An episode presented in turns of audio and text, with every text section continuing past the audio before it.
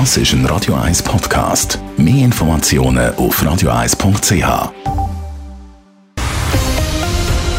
Radio 1 Thema.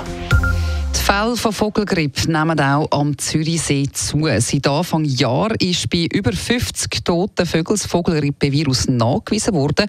Das Veterinäramt warnt vor direktem Kontakt mit den Kadavern und auch der Zoo trifft Massnahmen gegen Krankheit. Der Marco Huber und der Dave Burkhardt berichten. Am Zürichsee oder auch an der Limit trifft man im Moment leider ab und zu auf tote Vögel. Geflügelpest, besser bekannt als Vogelgrippe, befällt vor allem die Lachmöwe. In den letzten Wochen sind die Fälle stark angestiegen, sagt heute eine Vertreterin vom Veterinäramt gegenüber den Tamedia-Zeitungen. Bei 55 Wildvögeln ist das Vogelgrippevirus HPAI mittlerweile festgestellt worden. Das dürfte aber nur ein Teil der Vögel sein, der wegen Erreger gestorben ist. Es ist von einer höheren Dunkelziffer auszugehen. Gefährdet sind aber nicht nur Lachmöwen, sondern verschiedene Vogelarten, sagt Pascal Marti, Kurator vom Zoo Zürich. Man weiß zum Beispiel, Hühnervögel sind jetzt stark betroffen. Also betroffen heißt vor allem, dass viele davon können sterben können. Dann gibt es Vögel, die zum Teil nicht mal Symptome haben, aber den Virus können übertragen. Also man weiß nicht, zum Beispiel bei Wasservögeln ist das häufig so. Leute, die Privatvögel halten, müssen wegen der Vogelgrippe aufpassen. Das Veterinäramt empfiehlt ihnen, dass sie die Auslaufflächen einhaken und auch überdachen. Hühner sollten getrennt von Gänsen oder Enten gehalten werden.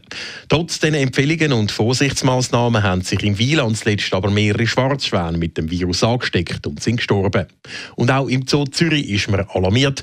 Man beobachtet die Lage aufmerksam und habe Maßnahmen getroffen, um die zahlreichen Vögel im Zoo zu schützen, sagt Pascal Marti weiter. Ähm, dann schaut man zum Beispiel auch, dass Futter möglichst nicht kann von Wildvögeln erreicht werden also dass man da den Kontakt zwischen unseren Tieren und Wildvögeln möglichst unterbinden, dass eigentlich eine Übertragung von dem Virus nicht stattfinden kann. Gerade bei den exotischen Vögeln im Zoo ist aber häufig noch unklar, was das Virus genau anrichtet. Es fehle schlicht an Erfahrungswert. Der Virenstamm, der jetzt im Umlauf ist, ist auch auf andere Tiergruppen übertragbar. Laut Pascal Marti ist das bei den einheimischen Tieren in der Schweiz aber eher unwahrscheinlich. Für den Menschen ist der Virenstamm nach aktuellem Stand nur bei sehr engem Kontakt gefährlich. Darum sollte man tote Vögel nicht anlangen. Dave Burkhardt, Radio 1. Radio 1 Thema. Jederzeit zum Nachlesen als Podcast auf radio1.ch.